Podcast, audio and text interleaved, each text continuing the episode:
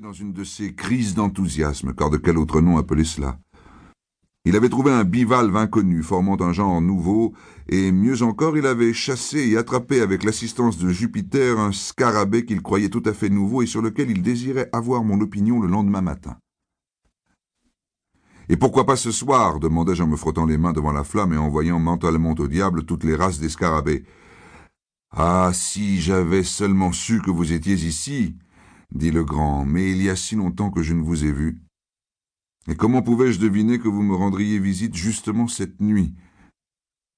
En revenant au logis, j'ai rencontré le lieutenant G. Dufort, et très étourdiment je lui ai prêté le scarabée, de sorte qu'il vous sera impossible de le voir avant demain matin.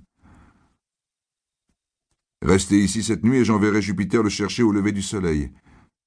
C'est bien la plus ravissante chose de la création. Quoi? Le lever du soleil Eh non, que diable, le scarabée Il est d'une brillante couleur d'or, gros à peu près comme une grosse noix, avec deux taches d'un noir de jet à une extrémité du dos et une troisième un peu plus allongée à l'autre. Les antennes sont il n'y a pas du tout d'étain sur lui, Will. je vous le parie, interrompit Jupiter. Le scarabée est un scarabée d'or, d'or massif, d'un bout à l'autre, dedans et partout, excepté les ailes. Je n'ai jamais vu de ma vie un scarabée à moitié aussi lourd. C'est bien, mettons que vous ayez raison, Jupe, répliqua le grand un peu plus vivement à ce qu'il me sembla que ne le comportait la situation. Est-ce une raison pour laisser brûler les poules? La couleur de l'insecte, il se tourna vers moi, suffirait en vérité à rendre plausible l'idée de Jupiter. Vous n'avez jamais vu un éclat métallique plus brillant que celui des élytres, mais vous ne pourrez en juger que demain matin. En attendant, j'essaierai de vous donner une idée de sa forme. Tout en parlant, il s'assit à une petite table sur laquelle il y avait une plume et de l'encre, mais pas de papier. Il chercha dans un tiroir, mais n'en trouva pas. N'importe, dit-il à la fin, cela suffira et il tira de la poche de son gilet quelque chose qui me fit l'effet d'un morceau de vieux vélin fort sale, et il fit dessus une espèce de croquis à la plume. Pendant ce temps, j'avais gardé ma place près du feu, car j'avais toujours très froid. Quand son destin fut achevé, il me le passa sans se lever. Comme je le recevais de sa main, un fort grognement se fit entendre suivi d'un grattement à la porte. Jupiter ouvrit, et un énorme Terre-Neuve appartenant à Legrand se précipita dans la chambre, sauta sur mes épaules et m'accabla de caresses, car je m'étais fort occupé de lui dans mes visites précédentes. Quand il eut fini ses gambades, je regardai le papier, et pour dire la vérité, je me trouvais passablement intrigué par le dessin de mon ami. Oui, dis-je après avoir contemplé quelques minutes. C'est là un étrange scarabée, je le confesse, il est nouveau pour moi. Je n'ai jamais rien vu d'approchant, à moins que ce ne soit un crâne ou une tête de mort, à quoi il ressemble plus qu'aucune autre chose qui m'ait jamais été donné d'examiner. Une tête de mort, répéta le grand. Ah oui, il y a un peu de cela sur le papier. Je comprends.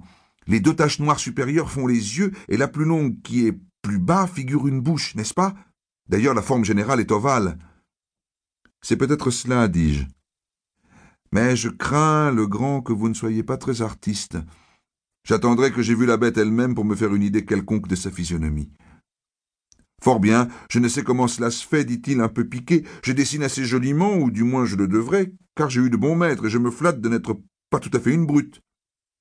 Mais alors, mon cher camarade, dis-je, vous plaisantez, ceci est un crâne fort passable, je puis même dire que c'est un crâne parfait d'après toutes les idées reçues relativement à cette partie de l'ostéologie, et votre scarabée serait le plus étrange de tous les scarabées du monde s'il ressemblait à ceci.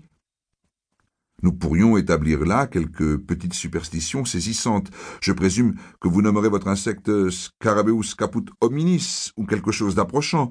Il y a dans les livres d'histoire naturelle beaucoup d'appellations de ce genre. Mais où sont les antennes dont vous parliez?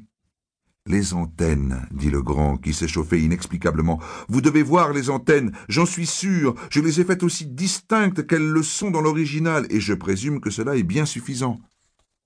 À la bonne heure, dis-je. Mettons que vous les ayez faites.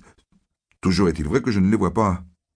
Et je lui tendis le papier sans ajouter aucune remarque, ne voulant pas le pousser plus à bout, mais j'étais fort étonné de la tournure que l'affaire avait prise. Sa mauvaise humeur m'intriguait. Quant au croquis de l'insecte, il y avait positivement pas d'antenne, et l'ensemble ressemblait à s'y méprendre à l'image ordinaire d'une tête de mort. Il reprit son papier d'un air maussade et il était au moment de le froisser sans doute pour le jeter dans le feu, quand son regard étant retombé par hasard sur le dessin, toute son attention y